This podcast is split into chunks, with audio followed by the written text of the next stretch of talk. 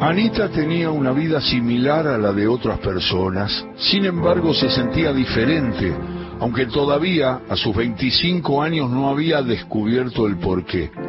Cuando era niña sus padres la llevaron al club más cercano, el que tenía los colores blanco y rojo en la camiseta, no el de dos cuadras a la izquierda con azul y amarillo en sus distintivos, sin saber por qué hockey sobre césped fue el deporte que la enamoró, aunque el palo era más alto que ella y se le dificultaban las maniobras del juego, pero como siempre se adaptó a las situaciones que le presentaba la vida y confiaba en que pronto el stick y la bocha serían sus grandes amigos. Esa convicción la transformó en realidad. Con el paso de los años llegó a la primera del club y hasta fue convocada para los seleccionados nacionales. Su pasión, su vida eran este deporte.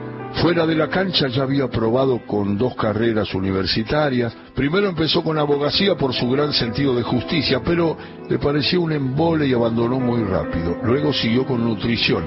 Eso le iba a brindar información para mejorar su rendimiento deportivo. Sin embargo, tampoco la enamoró y no siguió los estudios. Y en el amor, siempre estaba detrás del candidato erróneo. Cuando no era el capitán del equipo de era el compañero aplicado de la facultad, hasta que se dio cuenta que ninguno la había flechado lo suficiente. Un día caminaba por la calle tan distraída que no notó que había perdido su celular. Dos veredas detrás de ella venía Ciro, un bohemio de un metro ochenta de pelo largo y rubio, y que por su vestimenta se vislumbraba que amaba el mar y ese estilo de vida. Él tomó el teléfono de Anita y empezó a seguirla con la intención de devolvérselo. Él caminaba dando pequeños saltos y mezclando sus brazos en las coreografías que le dictaba su imaginación. Estaba escuchando en el iPod a su banda favorita, y nada le importaba en ese momento. Ciro descubrió que en ese cuerpo saltarín de estatura media había un espíritu libre dispuesto a volar. Hizo un pequeño trote y se encontró con ese flequillo castaño que enmarcaba su cara y su expresión de sorpresa. Perdona que te moleste, pero se te cayó tu teléfono. Ah, gracias, no me di cuenta, estaba en mi mundo. Sí, te vi, dijo mientras sentía una conexión especial con ella, algo que no había sentido antes en su vida. Anita se sonrojó por la literalidad del mensaje del emisor y cómo pudo esbozó la pregunta que cambiaría su vida. ¿Cómo puedo agradecerte? Viniendo de vacaciones a Costa Rica conmigo lo que para muchos era una locura, para ella era una convicción.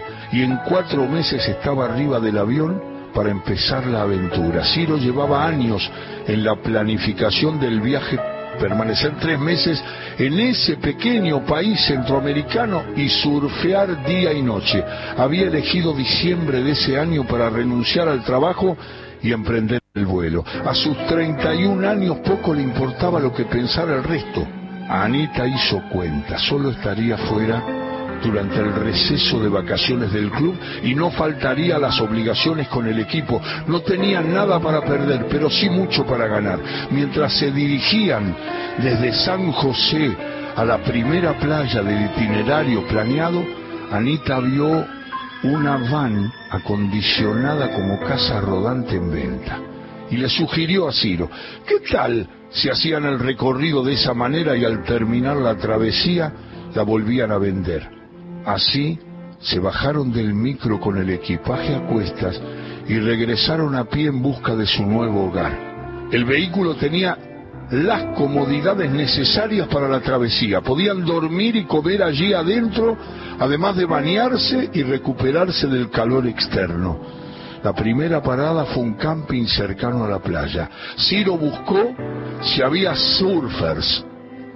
Bajó las tablas y tuvo el sentimiento de empezar a vivir el resto de su vida. Anita miraba sorprendida el paisaje, no porque no conociera el mar, sino porque ahora lo veía diferente. No tardó en aprender los trucos de la tabla y las olas que su novio le enseñaba todos los días ayudada por su biotipo y su facilidad para el deporte, aunque claro, para ella solo era un divertimento, un nuevo hobby. Su pasión seguía intacta con el palo y la bocha. A la semana de haber llegado al campamento, Anita caminaba sin rumbo por allí hasta que en un momento se le iluminó la cara.